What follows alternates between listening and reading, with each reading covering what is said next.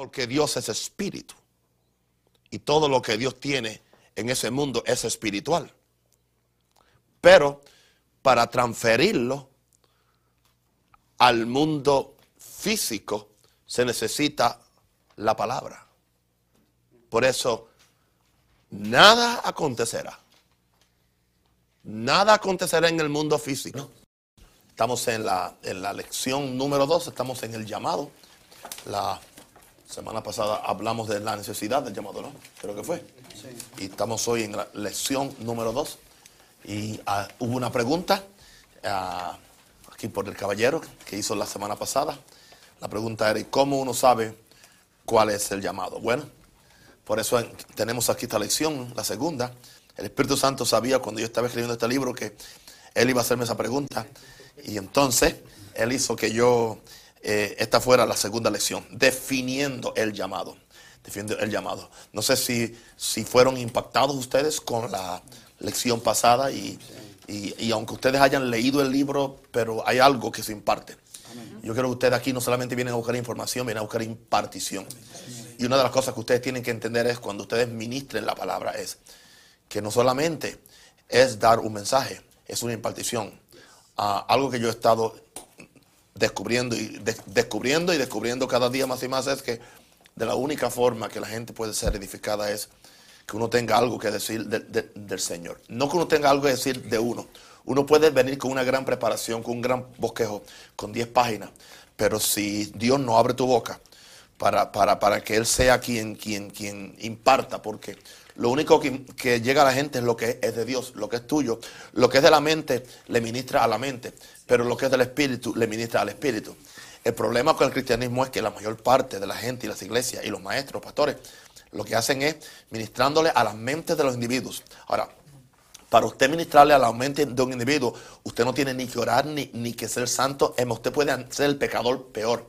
Y usted puede saber los conceptos, usted puede intelectualizarse completamente con la Biblia, con, con la palabra, y aparentemente funciona. Pero para usted poder impartir vida, usted tiene que vivir en santidad, vivir en oración, vivir en comunión con el Espíritu Santo.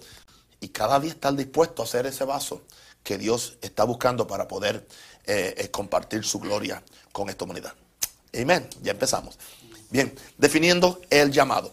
Eh, Romanos 11:29 dice, porque irrevocables son los dones y el llamamiento de Dios. Así que los dones y el llamamiento son irrevocables ahora. No podemos acostarnos a dormir en, la cama de la apatía, la indiferencia y del conformismo. De, bueno, de todas formas, Dios me llamó, el don es irrevocable, el llamamiento es, irrevocable, así que Dios se va a encargar de mí, no importa lo que yo haga, si yo obedezco o no obedezca, de todas formas, el don está ahí y el llamamiento de Dios está ahí. Tenemos que entender que, como dijimos la semana pasada, el ser llamado se debe ver no como un derecho, sino como un privilegio que Dios nos concede. Eh, cada día, cuando yo oro, la oración del predicador, la famosa oración del predicador que yo escribí en el libro del manual de oración. Eso es lo primero que yo digo. Gracias Señor porque tú me llamaste. Por tu gracia. Por tu gracia. No, no es algo que yo lo veo como una obligación, como un deber, aunque hay que hacerlo. Yo lo veo como el gran privilegio de que Dios nos escogiera para representarlo a Él en la tierra.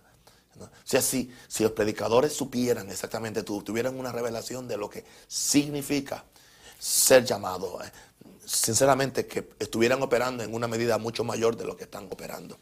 Y por eso es que estamos trayendo este curso eh, para ayudarles a ustedes a, desarrollar su llamado y cumplir su destino en Dios. En Hechos 13, 2, encontramos que los, eh, en la iglesia de Antioquía habían un grupo de, de maestros y un grupo de profetas que estaban orando y mientras estaban orando algo sucedió. En Hechos 13 y vamos a leerlo. Hechos 13. Tremendo, poderoso. Había entonces en la iglesia que estaba en Antioquía profetas y maestros. ¿ve? Habían profetas y maestros. Eh, Bernabé, Simón el que se llamaba Niger, Lucio de Sirene, Manaén el que se había criado con Herodes el tetrarca y Saulo. A esto dice que eran profetas y maestros, estaban parte eran parte del ministerio de la iglesia de Antioquía. Dice, ministrando estos al Señor y ayunando, dijo el Espíritu Santo, apartadme a Bernabé y a Saulo para la obra que los he llamado. El Espíritu Santo habló bien definidamente a, que había llamado a estos dos muchachos para el ministerio. En el verso 3 dice, entonces, habiendo ayunado y orado, les impusieron las manos y los despidieron. Usted ve el orden de Dios. Nadie se debe enviar solo. Ellos entonces, enviados por el Espíritu Santo. Interesante, el verso 3 dice, la iglesia le impuso las manos y los despidieron. El verso 4 dice, enviados por el Espíritu Santo, indicando esto, cuando una iglesia apostólica y profética, bajo la unción del Espíritu Santo, envía a alguien y le impone las manos, entonces el mismo Espíritu Santo dice que fueron enviados por el Espíritu Santo. Porque la iglesia tiene la, autoridad del Espíritu Santo para atar y desatar y para enviar. Por eso es que es importante que cada persona, que cada ministro esté, esté, esté bajo una cobertura espiritual. Eh, los, los, grandes errores que se están cometiendo hoy en día en el pastorado por ahí, en esos kiosquitos que usted conoce, gente que se pastorean solo, no tienen compromiso con nadie, no, no tienen a quién responderle y entonces están sin cobertura espiritual. Por eso están abiertos a todos los, a todos los, los, los errores que el diablo los mete pero estos, aún Pablo, tenemos que entender que antes de esto, el Espíritu Santo se le había aparecido a Pablo cuando Jesús se le apareció en el camino a, Damasco y le dio un tremendo ministerio. Pero aún Pablo fue y se sometió a Antioquía. No sabemos por cuánto tiempo. O sea, él no salió otro día, se sometió a la iglesia de Antioquía y esperó que hubiera una confirmación en el ministerio de Antioquía para entonces salir a hacer la obra del Señor. No olvidemos eso. En la lección anterior establecimos claramente la importancia de tener un llamado claro y definido para poder tener éxito en el ministerio. Éxito. Yo no sé cuántos quieren éxito. Yo quiero éxito. Amén. Nos cabe la pregunta o hacernos la pregunta, ¿cómo yo sé si soy llamado o no? Esto es lo primero que debes hacer, que debes saber, que el que es llamado verdaderamente lo sabe sin lugar a dudas. Él lo sabe. Muchas veces no sabe por qué lo sabe, pero él lo sabe. Una posible prueba de que una persona no es llamada es la inseguridad y las dudas en este particular. Ah, tenemos que entender, o sea, usted posiblemente no entiende todas las, las repercusiones y ramificaciones y significaciones de lo que es un llamado, pero usted sabe, usted sabe. Yo puedo hablar cuando yo era pequeñito, yo sabía que yo tenía unas inclinaciones que mi otro hermano que me sigue a mí, él no las tenía. él nunca se inclinaba, él es salvo, ama a Dios, pero él nunca se inclinaba a seguir el ministerio y a estar pendiente a la parte ministerial de mi papá. Él se interesaba en la parte física del ministerio.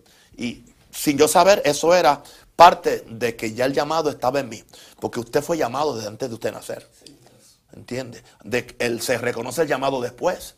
Si usted es llamado, usted fue llamado desde antes de nacer. Gloria a Dios. Dijo, dijo un profeta, desde el vientre me llamaste.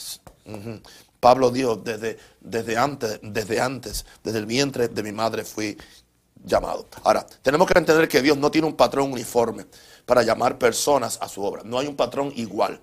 O sea, Dios es tan diverso como es Él. Nadie debe depender de la experiencia de otro para asegurar su llamado o para negarlo.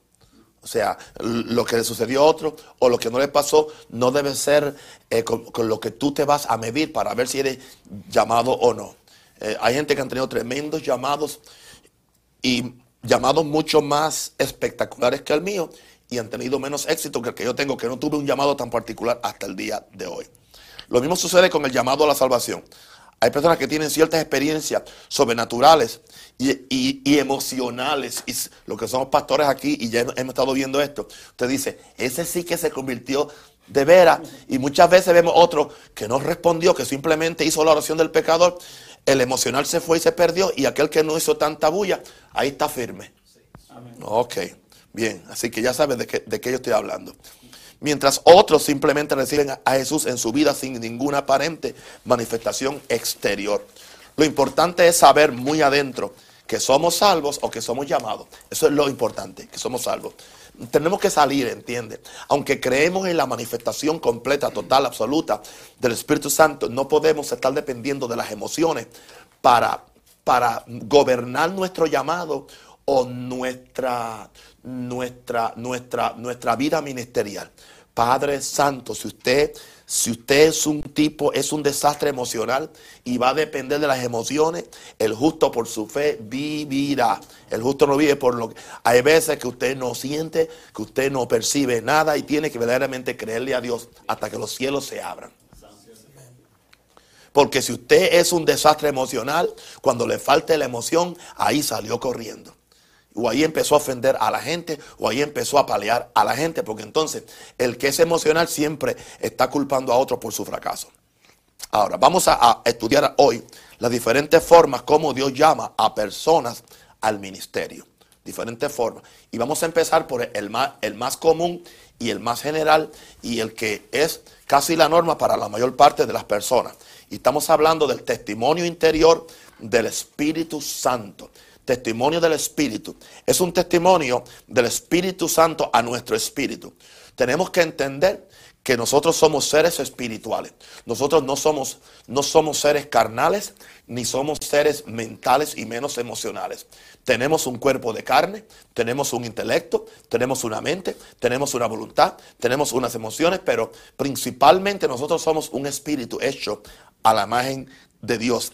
Y la forma particular o la, forma eh, preferida por la cual Dios nos dirige es por medio de nuestro propio espíritu. Romanos 8:14 nos dice, porque todos los que son guiados por el Espíritu de Dios, estos son hijos de Dios. Los que son guiados por el Espíritu de Dios, estos son hijos de Dios. Y creo que la otra escritura dice, porque el Espíritu da testimonio a nuestro espíritu. El, el mismo Espíritu da testimonio a nuestro espíritu.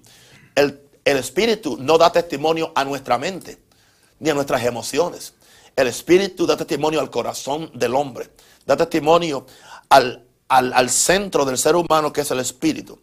Y tenemos que entender eso que nuestro espíritu necesariamente no tiene que ser emotivo o no tiene que sentir algo. Nuestro espíritu casi nunca siente, pero nuestro espíritu sabe. Hay un saber que es el saber del espíritu, el saber del espíritu. Y ese saber, usted no puede explicarlo. O sea, no hay forma que yo pueda definirle a usted cómo es que yo sé algo en mi espíritu. No hay forma, no hay forma. Un ejemplo. Uh, en muchas ocasiones, especialmente ahora que estoy predicando los, los viernes, digo, perdón, los domingos, y no estoy preparando ningún tipo de enseñanza particular, sino que estoy trayendo un tipo de predicación evangelística o profética o una predicación de, de, motivación o de fe. En muchas ocasiones yo he orado mucho y no tengo la dirección del Espíritu Santo para qué yo voy a decir. Y yo sigo orando, orando, orando, orando. Y hay veces que faltan cinco minutos para yo subir a la plataforma y yo no sé. Y yo no puedo moverme del lugar donde estoy orando hasta que yo no sepa. Yo no sé cómo es que yo sé, pero yo sé en el momento que yo sé que esto es lo que Dios quiere que yo diga. Y es algo que usted no se lo puede enseñar a nadie. O sea, usted no puede enseñarle a nadie a ser dirigido por, por el Espíritu. Podemos darle las directrices, podemos darle el testimonio, pero es algo que, usted, que uno tiene que aprenderlo uno mismo. Y es la misma forma que uno sabe si no debe irse por esa calle porque va a haber un, accidente o porque te están esperando para hacerte mal y tú no lo sabes. Esto indica que tiene que haber en nosotros una, una, una formación espiritual, un desarrollo y, un, y una, un entrenamiento de nuestro espíritu. Quizás algún día yo traiga un curso, como estoy trayendo ahora los viernes, sobre, enséñanos a orar sobre el desarrollo del espíritu. Porque qué importante es que aprendamos a desarrollar nuestro espíritu. En, nuestra sociedad nosotros hemos desarrollado nuestra mente a expensas de nuestro espíritu. Y entonces eh, somos cabezones, pero nuestro corazoncito es así de pequeño. Y por eso no podemos caminar en el espíritu. Pues caminar en el espíritu no es caminar en una nube de humo. Caminar en el Espíritu es caminar de acuerdo al testimonio del hombre interno, del Espíritu que tú sabes. Que tú sabes porque sabes porque sabes. Gloria a Dios. I'm preaching. Mm, Padre Santo. Bien, bien, bien, vamos a, voy a, la forma principal, esto es lo bueno de la, clase de los lunes, porque, porque me queda algo del domingo por la noche, gloria a Dios santo. Amén. La forma principal para Dios dirigir a sus hijos es por medio del Espíritu Santo, dando testimonio a nuestro espíritu. En un sentido general, todos los creyentes pueden ser dirigidos por Dios en esta forma, de acuerdo a Romanos 8:14, la escritura que dije, porque todos los que son guiados por el Espíritu de Dios, estos son hijos de Dios. El Espíritu Santo, que es el que escudriña lo más profundo de Dios, de acuerdo a 1 Corintios 2, 10 y 12, que dice, ¿quién conoció las cosas de Dios, sino el Espíritu de Dios que está en él? ¿Quién conoció las cosas del hombre, sino el Espíritu del hombre que está en él? Sí, el Espíritu Santo conoce las cosas de Dios. El Espíritu del hombre conoce las cosas que hay en el hombre. Pero cuando el Espíritu del hombre está conectado con el Espíritu de Dios, vamos a hacer la relación. Entonces, ¿qué sucede? Bueno, el Espíritu de Dios conoce las cosas que están en Dios. El Espíritu del hombre conoce las cosas que están en el hombre. Pero cuando el Espíritu del hombre se une con el Espíritu de Dios, pues entonces el Espíritu del hombre conoce las cosas del hombre, pero además de las cosas del hombre, conoce las cosas que el Espíritu Santo que está en Dios sabe de Dios. Amén. Ok. Él es quien sabe la perfecta voluntad de Dios para cada creyente y cómo ponerla en acción. Él sabe. El Espíritu Santo se comunica con nuestro espíritu para darnos el testimonio de Dios en cuanto a diferentes áreas de nuestra vida. Eh, a diferentes áreas. ¿Con quién vas a casarte? Claro, si tú estás en el mundo y tú un disparate, ya que Dios arregle ese disparate y, ya tú, gloria a Dios. Aunque en el mundo tú no sabías ni, quién te dirigía, el diablo, quién era. ¿Entiendes? Ya se lo cuenta porque que está en Cristo no es lo que tú eres. Pero el responsable es el que está en Cristo ahora. Bien, sí, porque entonces yo he oído gente que dice, bueno, pues ya que en el mundo pues yo no me casé de acuerdo a la guianza del Espíritu, pues entonces ahora yo quiero conseguir otra. Es un pecador adúltero que quiere cambiar de mujer. Bien, ok. El Espíritu Santo, Él sabe cuál es la perfecta voluntad para cada, para cada creyente y cómo ponerla en acción. El Espíritu Santo se comunica con nuestro espíritu para darnos el testimonio de Dios en cuanto a diferentes áreas de nuestra vida. El primer testimonio que recibimos es uno concerniente a nuestra identidad espiritual. Es el primer testimonio que recibe un, un creyente, es el Espíritu mismo, da testimonio a nuestro espíritu de que somos hijos de Dios. O sea, por medio del Espíritu Santo descubrimos cuál es nuestra real identidad. No, no simplemente somos convertidos o salvos, somos hijos de Dios. Tenemos el Espíritu de Dios, somos participantes de su esencia y su naturaleza. Ese es el primer testimonio. Pero ese no es el último. El Espíritu Santo seguirá dándonos testimonio hasta que nos vayamos de esta tierra. Por esto es muy importante que desarrollemos nuestro espíritu y lo entrenemos para poder oír a Dios. La mayor parte de las tragedias que le ocurren a los cristianos se debe a que no están prestando la atención a la voz del Espíritu. La mayor parte es que no, le, no están prestando atención a la voz de su Espíritu. Es interesante que muchas veces los niños pequeños tienen más discernimiento, tienen más, tienen más discernimiento que los adultos, porque el espíritu de los niños no ha sido dañado. Y muchas veces hay un sinnúmero de, testimonios y de historias de niños que vieron que su padre se montó un avión y el niño dijo, desde acá cuando lo despedía, le dijo a la mamá, y papi no sabe que ese avión se va a caer y va, se va a estrellar porque se montó ahí. Y la mamá dice, pero ¿qué tú dices? Estás, estás loco. Él no habló de, de, su mente, habló de su espíritu. Y ese es el testimonio que Dios quiere que tengamos. Por eso es que si no fueres como niño, pero como hemos desarrollado nuestra cabeza tan grande, ahí que este fracaso. Ok, ahora, cada persona ah, que tiene un llamamiento de Dios para, para el ministerio, casi siempre lo sabe desde el mismo día que se convirtió. Él sabe que es salvo y que algún día va a predicar la palabra. No sabe, entiende, no sabe. Claro, algunos quieren ya que el, que el próximo día, eh, eh, ¿en dónde está el instituto? Alguien se convirtió aquí los otros días y a los otros días me dijo, hay un instituto donde yo voy a estudiar. Yo dije, vente y siéntate en mi iglesia. Que ese, va a ser tu instituto. Si tú te sientas ahí, ese va a ser tu instituto. A ti no te falta. Y cuando sea el tiempo, yo te entreno en una forma más profunda. Ahora, toda persona que es llamada tiene esta primera definición de su llamado. En muchos casos, esta es la única seguridad que tendrán muchos de su llamado ministerial. Otros empiezan con este llamado y con el correr del tiempo, Dios les confirma usando otros medios. Pero la mayor parte de, nosotros, eso fue lo que sentimos, lo que supimos. No que sentimos. Cuando yo uso la palabra sentimos, no, sentir, no, no me refiero al sentir, al sentir emocional o carnal. Me, sentido, me, refiero a, a, una percepción espiritual. Por si acaso se me zafa la palabra y digo sentimos. Ok. Ahora, ¿está eso claro el primer punto? E, ¿Entiende lo que es el testimonio del Espíritu? El, testimonio del Espíritu es una dirección, es una, es una dirección del Espíritu Santo para cualquier área, pero por ella muchos van a saber que son llamados, aunque no tengan ningún otro testimonio. Porque no puedes estar esperando que Dios te llame como Moisés o como llamó a, Pablo. Porque tú no eres Moisés y tú no eres Pablo. Tú eres eh, Macario. Ok, bien. Por la voz audible de Dios. Esa es una posibilidad. Pero no ande buscando voces tampoco. No ande. Ten mucho cuidado con las voces. Con las voces y con las apariciones.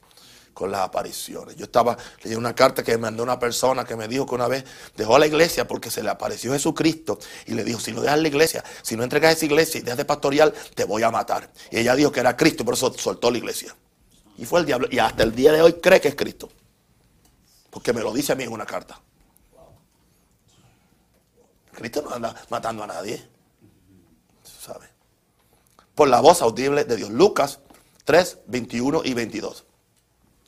Aconteció que cuando todo el pueblo se bautizaba, también Jesús fue bautizado. Y orando el cielo se abrió y descendió el, el Espíritu Santo sobre él en forma corporal como de paloma. Y vino una voz del cielo que decía, tú eres mi hijo amado, en ti tengo complacencia. Ahora, cuando hablamos de la voz audible de Dios, nos estamos refiriendo a cuando Él nos habla directamente al oído en una forma tan clara que sabemos sin lugar a dudas que es su voz. En ocasiones una sola persona la oye, aunque más nadie alrededor la oiga. Ah, Felipe, Felipe ah, iba camino, ah, dice que a, no, no, Etiopía no, él iba en el desierto y entonces se encontró con un, con un etíope que iba camino a, Etiopía y dice que el Espíritu Santo le dijo a Felipe, acércate a ese carro. Eso fue una voz audible. Él la oyó. Más nadie tiene que, oírla. Cuando, cuando Dios le habló a, Pablo en el camino, más nadie oyó la voz, solamente él oyó la voz. Porque es algo eh, que es contigo. O sea, es a ti a quien Dios quiere hablarte. En ocasiones una sola persona la oye, aunque más nadie alrededor la oiga. Esta puede ser la misma voz del Espíritu Santo quien sucede, que es Dios. A veces Dios escoge hablarle a los hombres en esta forma, especialmente cuando se trata de decisiones que son peligrosas y delicadas. Hay decisiones que son demasiado peligrosas o de demasiado peso que Dios tiene que hablarte en una forma más concreta, más pesada, para que tú sepas sin lugar a dudas de que, de que eso es lo que tienes que hacer. Cuando está en juego ciertas cosas.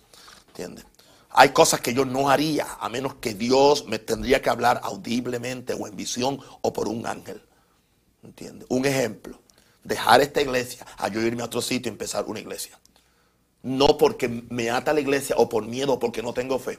Porque yo sé lo que esta iglesia central significa para este ministerio a nivel mundial. Y el yo moverme por algún sentimiento, por alguna presión o por alguna conveniencia de que el, de que el tiempo es mejor en, en, el sur o, la naranja o el jugo de naranja es mejor en Orlando. ¿Entiendes? Ya eso me, traería mucho, mucho peligro. Porque estamos hablando de algo que es, que es básico, que es central a la visión que Dios, me, Dios me dio a mí y a este ministerio. Así que en esos casos, tú, no puedes, bueno, pues yo sentí un testimonio. No, mm, mm. hay que probarlo en una forma más concreta. Bien, podemos decir que el llamamiento de Jesús fue en esta forma, cuando después de ser bautizado, subiendo del agua, oyó la voz del Padre que le dijo, tú eres mi hijo amado, en ti tengo complacencia. Esto, este no fue un llamado tanto para que Jesús lo oyera, sino para los que estaban a su alrededor. Jesús sabía que era su hijo. Muchas veces Dios confirma un llamado al frente de otra gente para que ellos crean en el llamado de esa persona. Sucede muchas veces a nivel local, a nivel de la iglesia. Dios llamó a Abraham por voz audible cuando se le apareció en Ur de los Caldeos. Es otro ejemplo. En Génesis 17.1 dice, pero Jehová había dicho, perdón, Génesis 12.1. Pero Jehová había dicho a Abraham, vete de tu tierra y de tu parentela y de la casa de tu padre a la tierra que te mostraré. Dios le habló a Abraham. Años más tarde, Dios se le aparece en visión en Génesis 17.1. Dice, era Abraham de edad de 99 años. Usted nunca es muy viejo para que Dios le, para que Dios le hable, ¿ok? Cuando le apareció Jehová y le dijo, yo soy el Dios Todopoderoso, anda delante de mí y sé perfecto. En otras ocasiones, Dios le habló en voz audible sin ningún tipo de visión.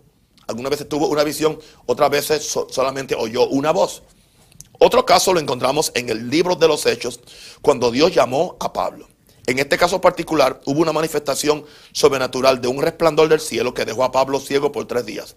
Pablo oyó una voz que lo llamaba y enseguida reconoció que era la voz de Jesús y cayendo en tierra oyó una voz que le decía, Saulo, Saulo, ¿por qué me persigues? Él oyó la voz. Jesús oyó la voz audible. Abraham oyó la voz audible. Eh, Pablo oyó la voz audible. Ah, mi papá cuenta que él eh, había ido a una reunión donde, el pastor no vino, él era el visitante. Mm, en esa noche, como el pastor no estaba, pues nadie iba a predicar. Él dijo, ¿cómo ustedes se van a ir sin, predicar? Es que no hay quien predique, pues yo, predico. ¿Entiendes? Y él nunca había ido a, habido la iglesia, pero tenía un testamento, andaba con un testamento, pues abrió el testamento y creo que comentó un verso y lo predicó. Y ahí, y desde ese día adelante sí, siguió predicando. Creo que a las pocas semanas estaba, estaba así caminando por un bosque, estaba mirando un árbol de mango y una voz le dijo, le dijo, le dijo, edifica mi iglesia. Una voz, él oyó una voz, edifica mi iglesia. Pues él creyó que, la voz era que, que, se fuera para el monte a buscar madera para edificar un templo. Entonces, claro, él se fue, él entendió la cosa literalmente, pero la cosa no era literalmente, la cosa era espiritualmente. Él fue, edificó, buscó la madera, e, edificó la primera, la primera capilla, entonces ahí empezó su ministerio. Después de muchos años se dio cuenta que lo que Dios le estaba diciendo era que edificara una iglesia. Ese fue su llamado. Una sola vez. Él, él, oyó, esa, voz audible. Así que es posible que alguien oiga una voz audible para, para el ministerio. El que la oyó, disfrute la gloria de Dios. Yo nunca la he oído. Dios pudo, puede usar este medio para llamar personas al ministerio, pero no tienes que hacerlo necesariamente. No te sientas inferior en tu ministerio porque no has tenido un llamamiento igual que otra persona. O sea, el hecho de que, te, llamaron en una forma o en otra no te hace inferior. No tiene que ver nada con la forma ni con el modo. Tiene que ver con, con el llamado que Dios te hace. Yo he sabido de ministerios que nunca han oído la voz de Dios audiblemente, ni han tenido una visión, pero tienen ministerios más poderoso que muchos que han tenido otras manifestaciones. Por la voz audible de, Dios. ¿Hay alguna pregunta sobre, sobre este método de Dios llamar a los hombres? Mm. Aleluya. Después, usted va a, me, ve si usted, cree que está llamado o no. Ok.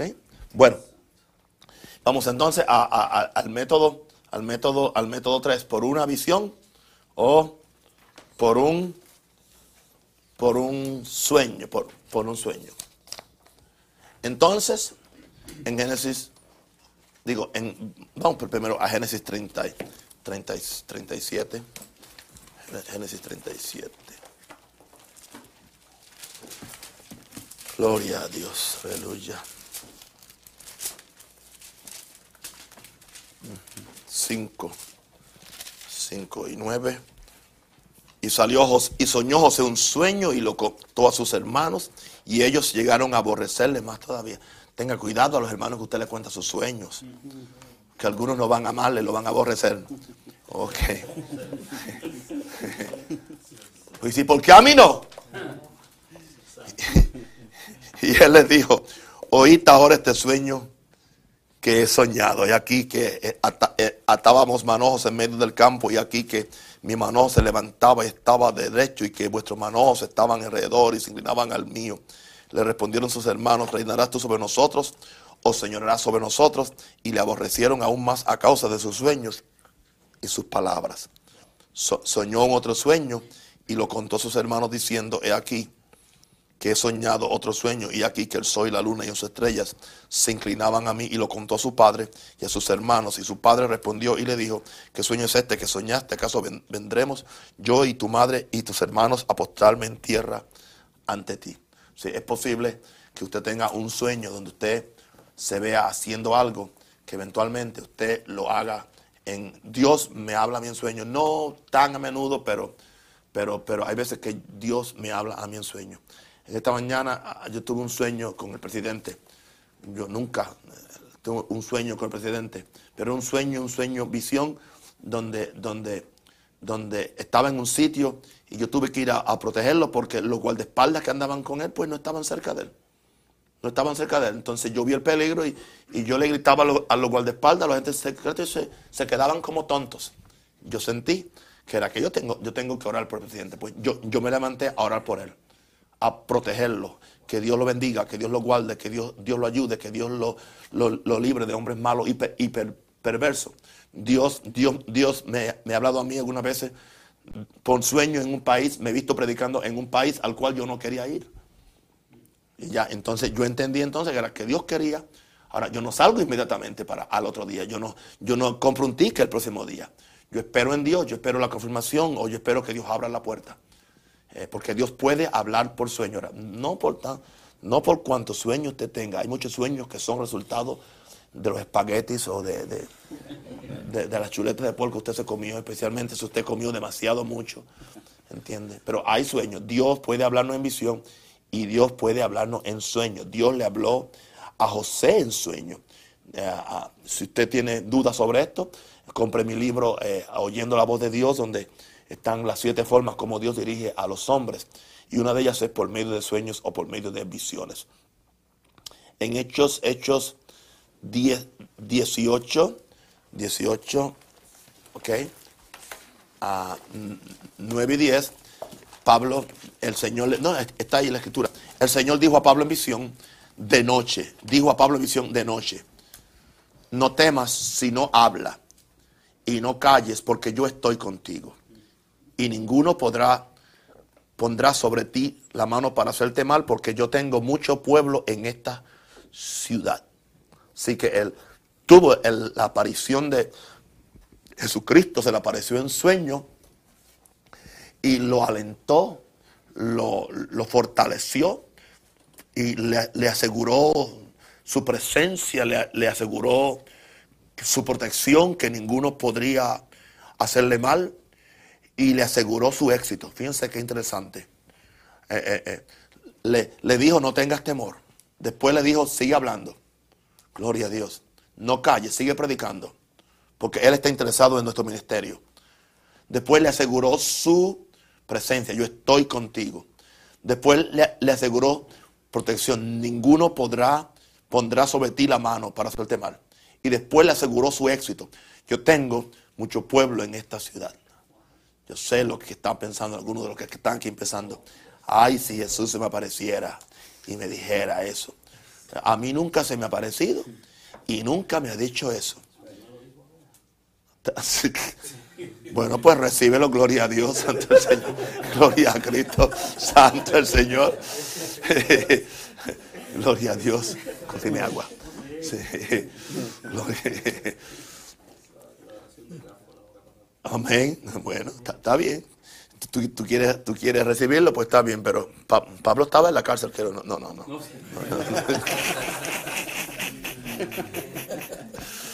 no, no, no. no. Ok.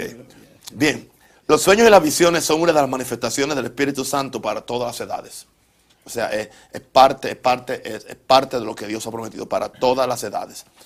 Ah, Dios usa este medio para llamar personas o para confirmar su llamado. A veces recibimos un sueño repetidas veces y es que el Señor nos quiere decir algo.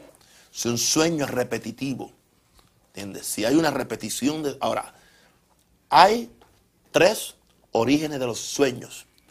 Para que ustedes sepan, hay tres orígenes de los sueños.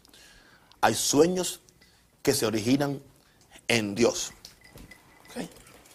Hay sueños que se originan en espíritus inmundos. Satanás se especializa en darnos sueños, especialmente sueños destructores, sueños de tentaciones, sueños de presentarle a usted una imagen pecaminosa de algo que lo quiere convencer a usted y, lo, y se la puede presentar por noches enteras o por semanas enteras a ver si debilita su, su conciencia para que usted termine haciendo lo que usted está viendo en sueño. Y eso es muy real. Muy real. Usted tiene que entender eso. Ahora, hay otros sueños que son del espíritu humano, del, subconsciente, que son simplemente sueños de, un, ejemplo, sueños subconsciente que usted fue, eh, algo lo, lo, sorprendió o, lo, lo, abismó o, no, algo que, lo que le, llamó mucho la, la atención y usted sueña con eso. Eso indica que es su espíritu, su espíritu. O sea, ese no es el espíritu de Dios. Entonces, tenemos que hacer la diferencia cuando el sueño es de nuestro espíritu, del espíritu de Dios o del espíritu diabólico. Eso es parte de la concupiscencia del hombre, sería. ¿Cuál? Bueno, porque no siempre, no siempre, porque hay sueños que solamente tú repites por la noche lo que tú viste por el día. ¿Entiendes? El deseo o algo que te impresionó. E, e, esa es la, la palabra. Algo que te, una impresión que tú tuviste, que fue tan fuerte la impresión que tú tuviste que entonces... Sí, un, ejemplo, y no son cosas que son malas. Hay veces que yo he estado, estado eh, trabajando en un documento por todo un día y he estado trabajando y, trabajando y formateándolo y haciéndolo o haciendo algo. Y entonces es, tanto lo que yo me he metido en eso que entonces por la noche cuando me, pongo a dormir em, empiezo a, soñar con las páginas y con, y con, y con, y, con la, y con la figura y con esto y todo otro. Eso no es un sueño malo, es simplemente que tu subconsciente se impresionó tanto porque como te concentraste tanto, por eso es que la Biblia nos manda a que meditemos en su palabra de día y de noche. Porque, ah, gloria a Dios. Si una cosa natural puede impresionarte a ti, para que se vuelva parte de tu subconsciente. Imagínate si tú te metieras en la palabra, si tú estuvieras oyendo mensajes y en vez de estar sentado con, como una papa boba ante una televisión ahí por cuatro y cinco horas, estuvieras ahí metido en la palabra oyendo un buen mensaje. Eso se, eso se te mete en el subconsciente y hasta vas a soñar con ello, pero en una buena forma. Yo hablé el domingo aquí por la mañana de, las, tres, las, tres, avenidas, porque yo hablé de, lo que el hombre siembra para su carne.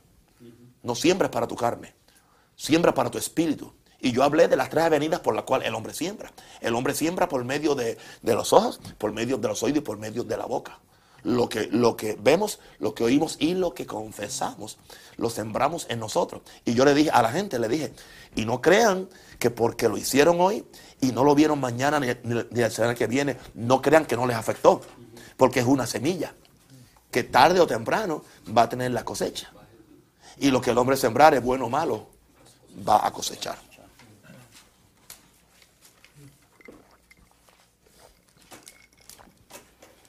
Ok. Es, mi opinión personal que los sueños no son una prueba de espiritualidad en el que los tiene, sino, sino una prueba de que esa es la única forma que Dios puede captar su atención. Hay gente que como único Dios puede agarrarlo durmiendo. Pues son tan hiperactivos y son tan, tan, tan materialistas. Entonces Dios tiene que agarrarlos durmiendo. ¿Entiendes? Y es como único Dios le puede hablar. No es que eres, no es, necesariamente no es que eres más espiritual, sino que eres más dormilón. Ok, ahora, una visión es lo que tú ves cuando estás en un trance espiritual. El sueño es lo que tú ves cuando estás dormido. Son dos cosas diferentes. Visiones y sueños son diferentes. La visión es lo que tú ves cuando tú estás en un trance espiritual. Un ejemplo, hay veces que tú estás, tú, estás orando y estás orando, orando, orando, orando, orando en lengua y como que te fuiste. Y, como que te fuiste. Y no es, que te dormites. Entonces ahí, al tú irte, tú, tú, vistes algo. Vistes algo. O sea, yo he visto cosas. Yo, he visto gente en peligro, yo he visto gente pecando, yo he visto gente, eh, eh, Padre Santo, yo he visto gente, yo he estado orando así y en una visión como que me he salido del, cuerpo y me he encontrado eh, sentado en la casa de una mujer así, en la casa de una mujer sola. de, de- una mujer sola. Y cuando yo estoy sentado así en- en- en- en la sala, salen del cuarto de la mujer, sale esa mujer sola con otro hombre. No. No, con otro hombre. Y supone que es una hermana de la iglesia, ¿entiendes? No. Y yo despierto del sueño y me. No, de la visión. Y yo estaba orando. Después yo vengo, llamo a la persona, hermana, una cosa. ¿Qué está pasando? ¿Quién está? ¿Cómo que quién? Yo estuve en su casa.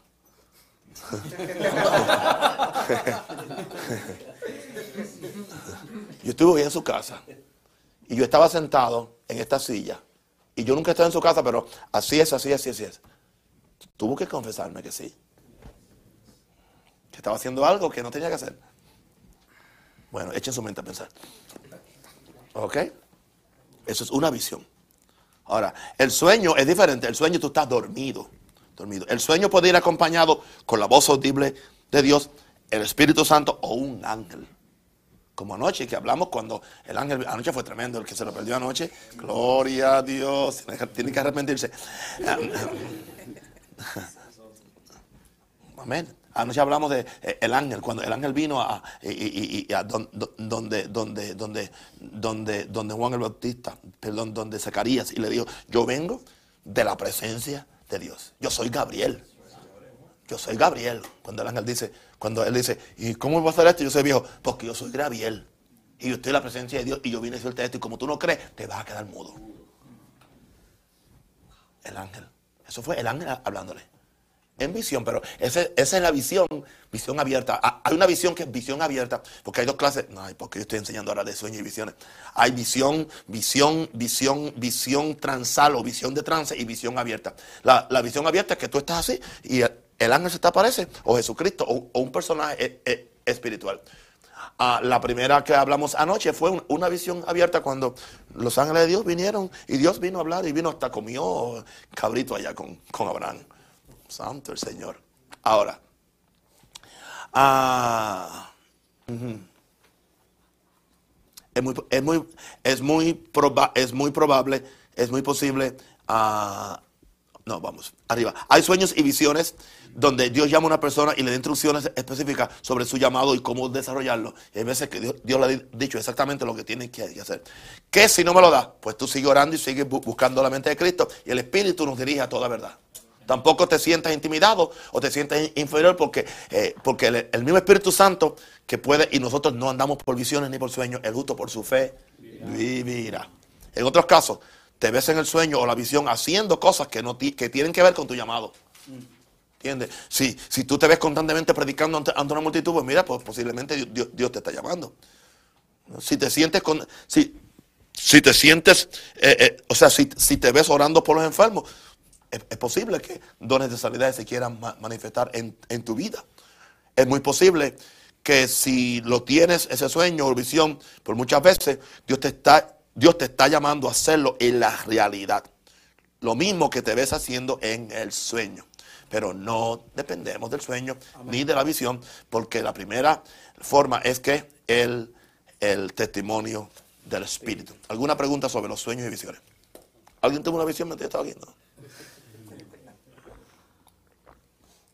Este, hace, no sé, pero sobre las visiones y sueños, hace um, el julio 13, este, yo estaba sentado como a las 8 de la noche Sí. y estábamos, estaba, estaba trabajando un poco y de repente mi padre Sí. se me apareció al lado de la cama, Sí. no estaba ni durmiendo, y a mí, y solo dijo dos palabras, es mi turno de irme, es tu turno de levantarte, eso fue todo. Y después Y de el- eso, mi- pero, eh, pero bien elegante, un señor no como el que yo había dejado en el día 14, a las 2 de la tarde, él fallece. Eh. No sé qué pasó. el, me- el mismo después. Al día siguiente, a, a las 2 de la tarde, yo- entonces lo que yo hice en la mañana, yo le compartí eso a O mi sea, esposa. él murió dos días después. No, al día siguiente. Eso fue el 13. El 14, al día siguiente, él muere, a las 2 de la tarde. Ok. Él estaba en agonía. Ajá. Yo le digo a mi esposa en la mañana, vámonos al City Hall. Habíamos hecho tres intentos de, de querer registrar la iglesia. Y a las 2 de la tarde, cuando ya habíamos metido los papeles en el City Hall, en ese momento me llama mi hermano. Y me dice, ¿sabes qué? Tu papá acaba de fallecer, estando yo en el downtown Chicago. metiendo los papeles de la iglesia. Para la gloria de Dios, hace- a- estas mismas semanas yo recibí los papeles de, de aprobación. Pues eso fue una visión.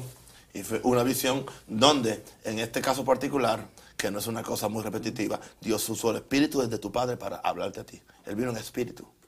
Él, vino en espíritu, en espíritu y te dijo exactamente, lo- lo- Dios permitió eso para darte a ti una confirmación, así que tú no tienes que tener ninguna duda. Ahora sí que te voy a hacer más responsable. Santo. Gracias. Aleluya. Amén. Ahora, vamos entonces a la otra forma, por medio de un ángel. Por medio de un ángel. Bueno, anoche hablamos de eso. Y vino el ángel de Jehová y se sentó debajo de la encina que está en, en Ofra. No, no, este es otro caso. Es que hay tantos ángeles que. La cual era de, de Joás, Abieserita, y su hijo Gedeón estaba sacudiendo el trigo en el lagar para esconderlo de los ma- madianitas. Y el ángel de Jehová se le apareció y le dijo: Jehová está contigo, varón esforzado y valiente. En jueces 6, vamos a buscarlo, por favor, porque esto está interesantísimo. Para que vean cómo Dios llama a este hombre.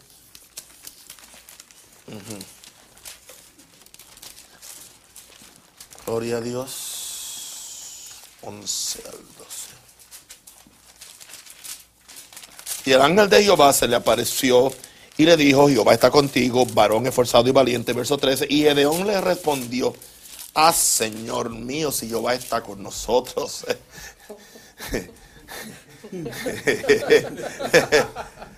Eran humanos, hermanos, eran humanos, eran humanos, como nosotros. Respondían igualitos que nosotros. Si Jehová está, si Jehová está con nosotros, ¿por qué estamos como estamos? ¿Por qué nos ha sobrevenido todo esto? ¿Y dónde están todas sus maravillas que nuestros padres nos han contado diciendo, no nos sacó Jehová de Egipto y ahora Jehová nos ha desamparado y nos ha entregado en manos de los madianitas? Y mirándole Jehová le dijo, le- no le contestó ninguna pregunta. Jehová ignoró toda, to- toda su insensatez. Porque Dios sabe que somos bien insensatos y que hablamos mucha baba muchas veces. Aun cuando, cuando, cuando hablamos con Él. Jesús conoce nuestra condición. Dios sabe que somos polvo muchas veces. Y simplemente se compadece. Y mirándole Jehová le dijo, ve con esta tu fuerza. Ignoró todas las preguntas, no, le contestó ninguna pregunta. ¿Ves que Dios no contestó? Hay veces que Dios no, Dios no contesta preguntas tontas, redundantes. No. Dios dijo, yo no vine a, yo, yo no vine a contestar preguntas. Yo vine a darte una orden, ay Padre Santo.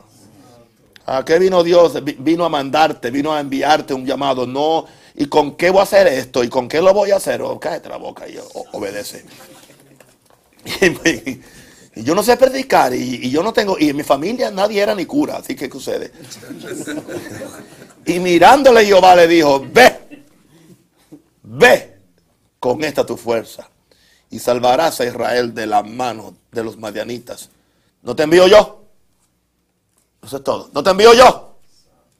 No hay que decir más nada. ¿No te envío yo? Tú ve con tu fuerza. Entonces le, respondió, ah, Señor mío. Como que se, se puso más suave ahora. ah, Señor mío. ¿Con qué yo salvaré? ¿Con qué, ¿Con qué salvaré yo a Israel? He aquí que mi familia es pobre en. Y yo el menor en la casa de mi padre. Jehová le dijo, ciertamente yo estaré contigo. Tampoco le contestó la pregunta. No le dijo con qué, ni, ni, ni, ni quién iba a ir con él. Simplemente dijo, yo estaré contigo y derrotarás a los madianitas como un solo hombre. Y él respondió, "Sí, yo te ruego que si he hallado gracia de ti, me des señal de que tú has hablado conmigo. Y entonces ahí está toda la historia esa del vellón de lana, de que si, de que si se mojaba, desde que se quedaba seco por dos veces. Este hombre eh, eh, eh, quiso tener señales. Óigame, si a mí Dios se me aparece, que yo voy a pedir señales. A mí con que me lo diga una vez, claro, lo primero que yo voy a preguntarle es, ¿Jesucristo vino en carne? Y si me dice que sí, pues es Dios el que está hablando. Eso es lo primero, porque la Biblia dice, no crees a todo espíritu, y de probar los espíritus si, si son de Dios. Y la pregunta que uno le hace a cualquier espíritu que se le aparece es, Jesucristo vino en carne, eh, hay poder en la sangre de Cristo, el nombre de Jesús es verdadero. Tú asegúrate que te contesta eso bien. Si te contesta eso bien, es Dios. Porque eh, el espíritu del, del- del maligno no puede asegurar que Cristo vino en carne. Porque el espíritu de anticristo siempre niega que Jesús vi- vino en carne. Porque la seguridad de la salvación es que Cristo vino en carne. Porque si Cristo no vino en carne no hay salvación posible. Por eso el diablo no puede confesarlo, que Jesús vino en carne. O sea, solamente, eh, por, eso es que hay que probar, dice, dice, dice Juan, probar los espíritus si son de Dios. Y dice, el espíritu que no confiesa que Cristo vi- vino en carne no es de Dios, es el espíritu del anticristo. Así que tú asegúrate de eso. Pero yo, yo no voy a hacerle tantas preguntas, ¿entiendes? Seguir enfatizando después que Dios me dijo que va a ir conmigo. A mí Dios solamente tiene que decir, yo voy contigo. Vete, no tienes que decir más nada. No me tienes que decir dónde está el dinero, ni quién, nada, nada. No tienes que decirme nada. Con que tú me digas, yo, yo voy contigo, ya yo tengo. Yo salgo corriendo. Porque ya eso es suficiente. Yo estoy contigo. Ah, pero, y aunque no me lo diga, ya lo dijo en la Biblia, como dijo aquel. Así que ya yo lo recibo. Tres preguntas, una respuesta. Tres preguntas, una respuesta. Aleluya, aleluya. Amén. Ahora, los ángeles son agentes servidores de Dios para comunicar mensajes a la tierra. En algunas ocasiones, no, ok, primera corrección. En algunas ocasiones, ¿usted, ¿a usted tam- también le falta la S en alguna? Ok. Dios usa los ángeles para llamar personas al ministerio. Cuando un ángel se aparece, lo hace en forma visible y en algunas veces no es diferente a un hombre en su porte y en su vestido. Se puede aparecer como un joven, como un viejo, como una persona. Gedeón fue llamado a libertar a Israel del dominio de los madianitas por medio de un ángel. Es interesante observar que en algunas veces el ángel habla como ángel y en otras habla como si, como si él fuera Dios. El mismo ángel. ¿Por qué? Porque el, el ángel viene representando a Dios. Y en la misma forma que un ser humano dice, yo Jehová estoy con vosotros. Pero tú ves, no, es un hombre profetizando. Pues el ángel puede de- decir, yo Jehová digo esto. ¿Me entienden? ¿En- ¿Entienden? ¿Me entienden? Ok. Porque aquí, aquí lo tenemos. Primero dice que el ángel se le apareció y le dice, "Je- Jehová está contigo. Pero entonces el mismo ángel le dice, le dice en el, en el, en el, en el, en el, en, eh, en el verso 14 dice, y mirándolo, y mirándolo Jehová le dijo. Jehová le dijo. Era el mismo el, mismo, el mismo ángel. Era el ángel de Jehová. El ángel personal de Jehová. Jehová tiene un ángel personal. El ángel de Jehová. Es el que acampa alrededor de, los- que le, temen. Y los defiende. Ese es el guardaespaldas número uno de Jehová. Mm, gloria a Dios. Santo el Señor. Amén. Esto solo indica que el ángel viene con toda la autoridad delegada de Dios. De Dios.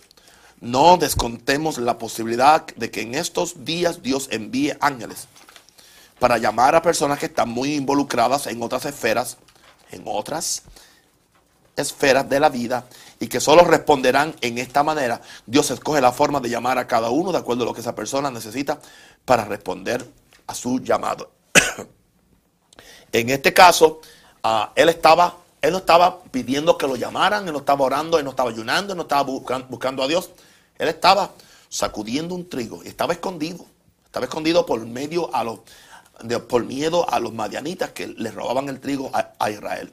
Ahora, en este caso, eh, Dios se le, apareció en forma de ángeles porque estaba eh, eh, involucrado, no estaba orando, no estaba buscando la dirección del, del Señor. Por, por lo tanto, Dios tuvo que venir un ángel y ya. Y ya el ángel le dijo exactamente lo que él iba a hacer. Son llamamientos, vamos a llamarle llamamientos soberanos de Dios, donde Dios en su soberanía escoge llamar a alguien para un propósito especial, para hacer algo. Y Dios lo ha hecho miles de veces en la historia de la iglesia, que él ha visto una necesidad y que Dios tiene un propósito para una nación, para un pueblo, para algo, y, y, eh, el ángel viene, o Dios viene, o, o- o una visión, o Dios lo lleva al cielo y Dios le habla en el cielo y Dios lo regresa a la tierra. Dios escoge la forma como Dios va a escoger al individuo. Amén. ¿Alguna pregunta sobre, sobre, sobre el, el llamamiento por medio de los ángeles? Gloria a Dios. Dice, tener cuidado porque algunos sin saberlo hospedaron ángeles. Ángeles. Bien. Vamos entonces a ver el ministerio, prof- el ministerio, el ministerio profético. Aleluya. En primera Samuel 9, 17. Ajá. Dice, y luego que Samuel vio a Saúl, Jehová le dijo aquí que este es el varón del cual te hablé. Samuel era el profeta de la nación, profeta principal por medio de quien Dios traía dirección al pueblo. Y él fue el que tenía el, el discernimiento, tenía la palabra profética de Dios para este gobernar a mi pueblo. Y esto nos lleva ahora entonces a Hechos otra vez, donde los profetas otra vez están en operación. Hechos 13, otra vez leemos del 1 al 3. Había entonces en la iglesia que estaba en Antioquía profetas y maestros. Habían profetas ahí. Bernabé, Simón el que se llama Miguel, ah, Lucio de Sirene, Manaén el que, se, el que se había criado con Herodes, ah, el tetrarca y Sa- el, que el que se había criado junto con Herodes el tetrarca y Saulo ministrando estos al Señor y ayunando, dijo el Espíritu Santo. ¿Cómo dijo el Espíritu Santo? Usó a uno de los profetas. Usó a uno de los profetas. Pero uno dice, dijo el Espíritu Santo cuando, cuando habló un profeta o cuando habló un hombre inspirado por Dios. La gente tiene problemas con eso. No. Y es, dijo el Espíritu Santo, claro, usando a alguien. Dijo, oyeron porque un- uno de los profetas profetizó y dijo, apartadme a Bernabé y a Saulo para la obra que los he llamado. Entonces, habiendo ayunado y orado, los profetas también les impusieron las manos y los despidieron. He dejado este tema para el final, no porque sea menos importante, sino porque es uno de los más conflictivos en el mundo religioso de hoy. De todos los cinco ministerios, el del profeta es el más antiguo. Yes. Y porque ha habido también mucho abuso y, mucho, y mucha charlatanería con el ministerio pro- profético. Abraham era considerado un profeta por Dios. El primero que se, llamó, se le llamó profeta. Este ministerio lo encontramos en operación tanto en el Antiguo Testamento como en el Nuevo. Los profetas del Antiguo Testamento eran los encargados por Dios para llamar reyes y profetas. El primer rey de Israel, Saúl, fue llamado por el profeta Samuel. David también fue llamado por el profeta Samuel. Ahora, tenemos que entender que, que en la dispensación del Nuevo Testamento hay una diferencia. Tenemos, eh, debemos entender claramente la diferencia, la diferencia que hay de operación entre el Antiguo y el Viejo Testamento. En el Antiguo Testamento, los creyentes, vamos a llamarle creyentes, los santos, no tenían el Espíritu Santo adentro como nosotros hoy lo tenemos dentro. Ellos eran gente piadosa, eran gente santa, pero ellos no habían tenido lo que se conoce como el nuevo nacimiento. Por lo tanto, ellos, el Espíritu de, de Jehová venía sobre ellos, pero no estaba sí dentro de ellos. Por lo tanto, toda dirección espiritual en el Antiguo Tes- Testamento tenía que ser desde afuera. Por eso tenía que ser por voz audible de Dios, por ángeles, por visiones y en la mayor parte de las ocasiones era por el profeta. El profeta era la voz de Dios al pueblo. El sacerdote era la voz del pueblo a Dios. Por medio del sacerdote el pueblo se llegaba a Dios. Por medio del profeta Dios venía al pueblo. Por eso es que usted ve tan importante que todos los llamamientos y nombramientos y ungimientos para rey, para profeta y para diferentes funciones o sacerdotes los hacía un profeta. Era, era llamado por Dios para hacer eso. Ahora, en el Nuevo Testamento, el profeta tiene una función un poquito diferente. Ah, sí, el profeta puede llamar gente al ministerio, pero nosotros no somos dirigidos por profetas. Nosotros somos dirigidos por el Espíritu Santo. Y, y tenemos que entender eso, que el, el profeta no puede profetizarte algo a ti que tú no tengas testimonio. Testimonio. Porque se han cometido una de burradas, usando la palabra burradas con B grande, una de burradas que han dañado gente, se han enviado gente a sitios, han fracasado, porque no era, no era eh, eh, eh, Dios, era, era el deseo de un ser humano que quería imponer su voluntad a otro. Hay que entender esto, que sí, el profeta puede hoy confirmar.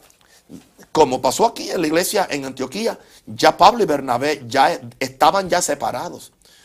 El profeta lo que hizo dijo fue apartadme. Vamos a, los que ya he llamado, o sea, ya Dios los había llamado. Ya ellos sabían, ya, ya Pablo y Bernabé sabían en su espíritu que estaban llamados por Dios. Además de eso, ya Pablo había sido llamado camino a, Damasco. Pero ahora el, profeta confirmó. Así que entendamos que el, sí, el, el profeta puede llamar, y, pero la mayor parte de las veces, cuando viene el profeta y habla es para confirmar algo que ya tú sabes. Ok, ahora, hoy en día hay una, hay, hay, una gran polémica en la iglesia acerca del ministerio de los profetas en el área de llamar personas al ministerio. Hay dos extremos. Aquí está. Uno que cree que es el único medio para llamar gente al ministerio y otros que no aceptan ninguna participación del ministerio profético.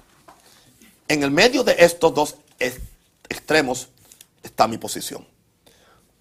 Al principio de esta lección dije que la forma normal de Dios llamarnos es por medio del testimonio de nuestro espíritu. Dios usa al profeta para confirmar el llamamiento que ya tenemos en nuestro espíritu. Nos lo hace más claro. Y además de eso, nos puede dar direcciones claras y específicas para desarrollarlo. Ahí sí que entra, entra el, el papel del profeta para darnos direcciones o para exhortarnos o para corregirnos en la marcha, o para advertirnos de, de, peligros o de situaciones con las cuales vamos a encontrarnos. Encontramos el profeta, como los profetas se relacionaron con Pablo. Ágabo, cuando Ágabo le profetizó a Pablo, así harán en Jerusalén a este hombre. Y Pablo pudo arrepentirse, pero Pablo dijo, no, yo tengo que ir a Jerusalén, no importa lo que suceda, estoy dispuesto no solamente a sufrir, sino a morir por el nombre de Cristo. Así que los profetas le estaban dando dirección, pero aunque el profeta da dirección, el ser humano también tiene, tiene su propio criterio para él juzgar lo que el profeta está diciendo.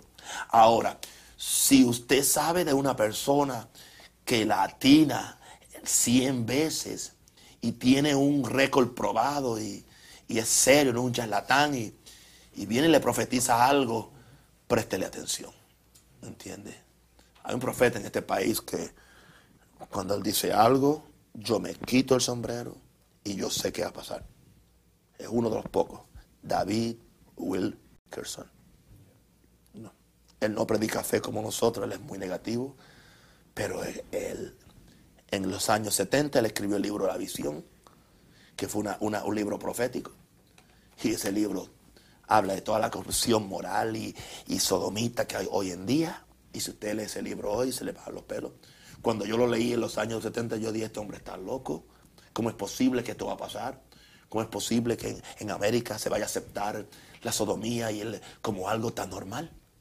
Exactamente todo lo que ese hombre profetizó, la visión. David Wilkerson. David Wilkerson. Hace algunos años que él profetizó, profetizó la crisis financiera de las operaciones de la Internet. ¿Se acuerdan cuando de la noche a la mañana la gente perdió billones de dólares en, la, Internet? Y ahora profetizó un, un caos en real estate. Yo le creo porque el hombre tiene, tiene un, expediente. Y no es un hombre que está cada día dando profecías por cuántas cosas hay. Son cosas de peso. Y cuando hay un hombre de peso, ¿entiendes? Yo, yo, no, yo no muchas veces le, digo a la gente, no te cases con ese. Pero cuando Dios me dice, no te cases con esa persona, apúntalo porque te va a ir mal, te va a salir mal. ¿Entiendes? Porque son cosas que uno sabe. Porque sabe, porque sabe, porque sabe. ¿Ok? Es posible que en ocasiones personas no hayan escuchado su espíritu o se les haya olvidado. Porque es posible que uno de las cosas se le olviden. Y el profeta venga a recordarte. Recuérdate. Recuérdate lo que yo te dije. Recuérdate lo que yo te hablé. Recuérdate cómo yo te llamé. Y necesiten de, una voz autoritaria y ungida del profeta que despierte el llamado. Oh, esto sí que es importante en este penúltimo párrafo de este capítulo. Que la voz profética puede despertar el llamado. Porque hay veces que el llamado está como durmiente, durmiente, es dormant. Pero, entonces, y a la persona se, se ha enredado las cosas de la vida, se ha materializado, se ha secularizado. Pero entonces Dios trae un profeta. ¿No te acuerdas cómo yo te, llamé? ¿No te acuerdas que aún desde niño yo te hablaba? ¿No te acuerdas de esto? Y tú dices, Santo el Señor, ¿cómo lo sabe? Ahí está la función del profeta en el llamamiento. Es muy importante, no le estamos descontando, pero verdaderos profetas, que hay muy pocos que ahora todos son apóstoles. Y apóstalas. No olvidemos que el profeta no, llama a nadie, sino que un verdadero profeta dirá lo que ha oído de Dios. No es que él llama, él, él dice lo que Dios dijo. El, profeta no me llamó, él dijo lo que Dios dijo. Y si Dios, lo dijo, también a ti te va a dar testimonio. Y supongamos que tú no tengas testimonio en el momento, pero que la persona es un hombre con un testimonio profético probado por Dios. Pon eso en el rescoldo. Pon eso por ahí en, el, en algún lugar que en el tiempo tú vas a ver si es de Dios o no. Pero tampoco digas que no es de Dios, aunque tú lo entiendas. Porque hay casos que hay veces que ni tú mismo sabes que eres llamado. O estás tan secularizado y estás tan materializado. Oh, estoy predicando. Estás tan metido en las cosas del mundo y estás con tanto amor al dinero y no quieres soltar las cosas del mundo que estás ignorando esa vocecita. O sea, es que estás lleno de la voz del mundo y la voz tuya que es tan grande que no puedes oír la voz pequeña de Dios en tu espíritu. Aleluya. Y el profeta viene, el profeta o una predicación profética del apóstol Naúm Rosario. Que te levante, gloria. Oh, gloria a Dios. Mm. Pero un, profeta dirá lo que ha oído de Dios. Aquí en Hechos 13, 1, 2, el Espíritu Santo usó a los profetas para confirmar, apartar y enviar a Pablo y Bernabé en su primer viaje misionero. Otra razón para el ministerio del profeta es para confirmar públicamente ante la congregación el llamado de una persona, que fue lo que hicieron ellos en la iglesia de Antioquía. Todo el mundo sabía que eran llamados por la voz del profeta. Ahora, no importa el medio que Dios use para llamar a una persona, lo importante es saber que hay un llamamiento definido de Dios que capacitará al individuo para hacer la obra de Dios. Lo capacitará y lo fortalecerá para enfrentarse a todos los enemigos que se le pongan al frente. Si aún no estás seguro de cuál es tu llamado, ponte a buscar el rostro del Señor y descansa en la seguridad de que Él escogerá en la seguridad. Sí, de que Él escogerá el medio que se adapte a tu condición para llamarte al ministerio. Si tú tienes un deseo, pero no sientes aún un llamado eh, eh, eh, fuerte, no te desanimes, sigue buscando a Dios. Porque los llamados son por grados. Por grados. Por grados. El primer llamado que yo sabía era que Dios, Dios, Dios me llamó a servirle. A, servirle. Eso era lo, primero. A servir en todo, en todo lo que fuera. No, no había nada que yo no estuviera dispuesto a hacer en mi iglesia. Nada. Desde, desde, desde lavar las letrinas, ya es testimonio público en, las convenciones, siempre lo digo. Quizás para humillar a los pastores. Para que no se pongan tan, orgullosos. Porque andan con su, con, con su tela fina desde conducir la camioneta, desde, desde, poner las sillas, desde eh, trapear el piso, desde hacerlo todo, desde dirigir los jóvenes, desde hacerlo todo, todo, todo. Ese mi primer llamado era servir a Dios. Porque el primer llamado nuestro es servir a Dios. Entonces hay gente que no quieren servir a Dios y quieren llamados para ser vistos. Para ser vistos. ¿Entiendes? No. Si tú quieres un, llamado para ser visto, para ser notado, o para que te paguen, o para tener poder sobre alguien, tú estás endemoniado. Ah, pero esto tú, tú no eres tú, ok, tú es quien está, ok, quien, tú es tú. Yo no sé si eres tú o tú, pero si eres tú, yo no sé aquí. Bueno, tú sabes si eres tú, gloria.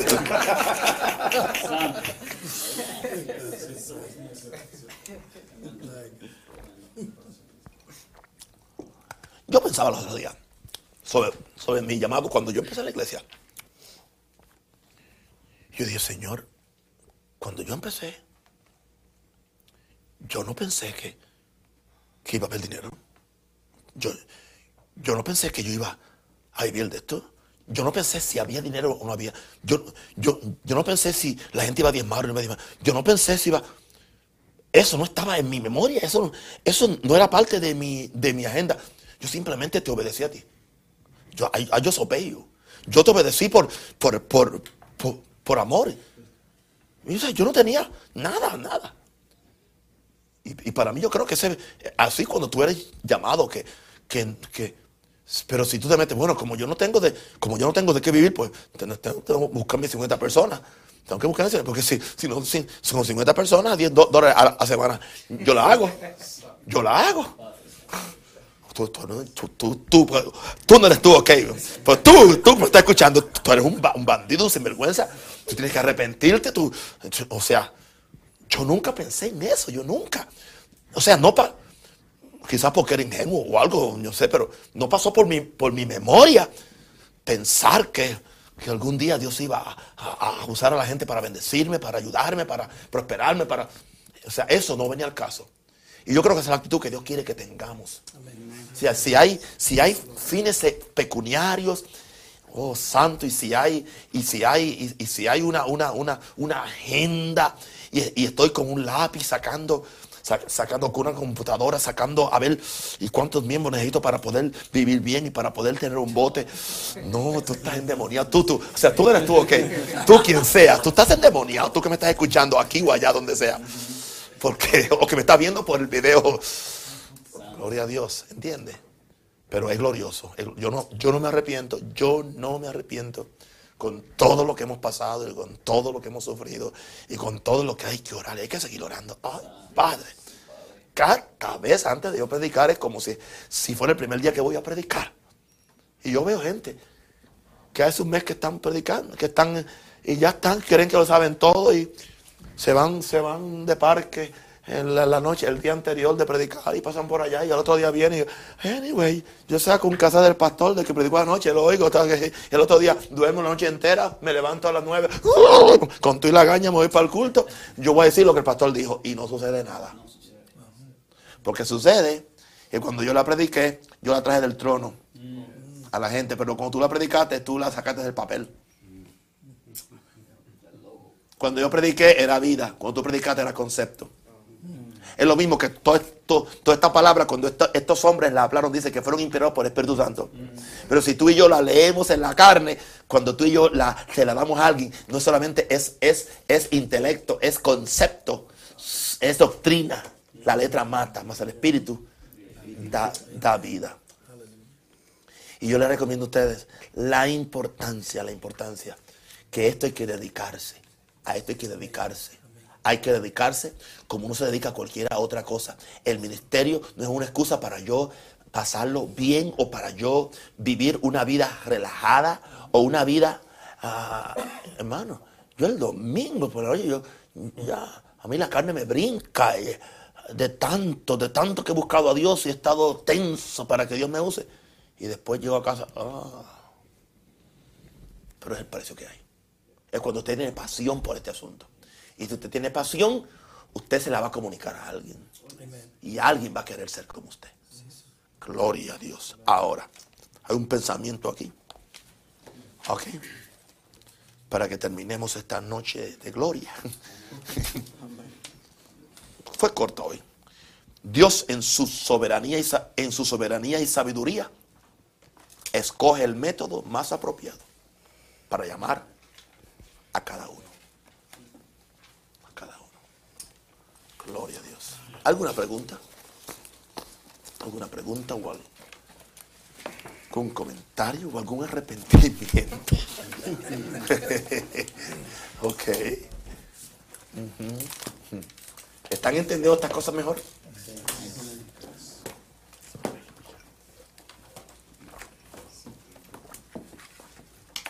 Un comentario Sí. interesante que en el 1999 usted me dio una profecía al frente de toda la iglesia que yo tenía un llamado. Pero a ese tiempo la profecía también incluye otra cosa, pero no es ahora. no es ahora. Hace cuatro años de eso. But not now. No, no. Siéntate por ahora, escucha, Sirve. sirve Sí. y ven y aprende. Y hacen cuatro años de eso. Ahí está la sabiduría del profeta y la sabiduría del que oye. Muchos profetas son insensatos. ¿Entiendes? Y le hacen daño a la gente. Sí. Yo he visto tremendos jovencitos con tremendo ministerio. Y casi se me sale la palabra profética. Pero yo, yo no voy a decirle nada. Él no está preparado. Le puede hacer daño. Porque si es inmaduro, se le llena, se le infla la cabeza. Y cuando tu cabeza es más grande que el corazón, la cabeza te mata el corazón. Wow. Santo. ¿Alguien más tiene algo de No, estaba comentando sobre eh, lo que usted estaba hablando sobre eh, de que usted cuando entró al ministerio no, no, no pidió nada. Yo estoy oyendo, yo, yo me fui para atrás porque yo llevo aquí bastante tiempo. Yes. Y yo estoy oyendo cassettes que yo compré que yo nunca había oído en mi vida, del 80 para acá. Y muchas cosas de las que están aconteciendo ahora en, esos cassettes se fueron profetizando por él. Y, yo, lo, yo lo conozco casi 20 años en, el ministerio. Y yo, hace tres años que yo nací de nuevo. No, la verdad. La verdad. Y lo digo para que no les Es pase. cierto. Es cierto. Eh, Es la verdad, a mí, bien franco, yo estuve en la iglesia por 18 años y yo no conocía a nadie, ni al pastor. Pero, eh, you know, Dios toma su tiempo. Sí. You know, o yo... Tú tomaste tiempo, no fue yo. ¿Qué Dios eres con esa religión? Mira. No, no, no, tú tomaste el tiempo. Sigue, sigue. Y, lo que quiero decir es que a veces nosotros no entendemos. Cierto. No entendemos, no entendemos. Yo, yo sé que hasta que yo no mo- morí, porque yo sí. tuve que morir. Yo tuve que morir. El día que, yo, que esto sucedió fue cuando yo le dije al Señor, si esta es la vida cristiana, mátame. ¿Viste? Entonces ahí Él me dijo, ahora yo te puedo usar. Entonces ahí empezó a cambiar mi vida. Porque yo todavía estaba entre medio de la cruz y el cielo. Entonces, yo todavía no, ha sido, no había sido crucificado. Estaba entrando al Evangelio con los rudimentos que, que yo anduve toda mi vida. Y hasta que yo no pude Sí. matarme, Sí. entonces Dios no me pudo usar. Y, y eso, eso, a mí, yo he aprendido mucho de, es- de este hombre, a mí es, y yo sé que es un hombre de Dios, you know, and- pero que uno nunca sabe hasta que se enfrenta con, con Dios en verdad. Se tiene que, ah, hay que haber una experiencia, como él dice mucho. Cambias. Cambias. Una experiencia. Cambias. Y cuando tú tienes una experiencia con, con Dios, tienes que cambiar. Tienes que cambiar. O te mueres. O te Amén. cambias. Y yo para no morirme, yo cambio. Padre, Padre, oramos. Sarabacatira la mandara. Crinda la bajota de bacaya. Rabasha lo bacotería la bacaya. Padre, cada hombre aquí representa un mundo. Cada hombre aquí representa un llamado. Cada hombre aquí representa un destino. Cada hombre aquí representa una vida.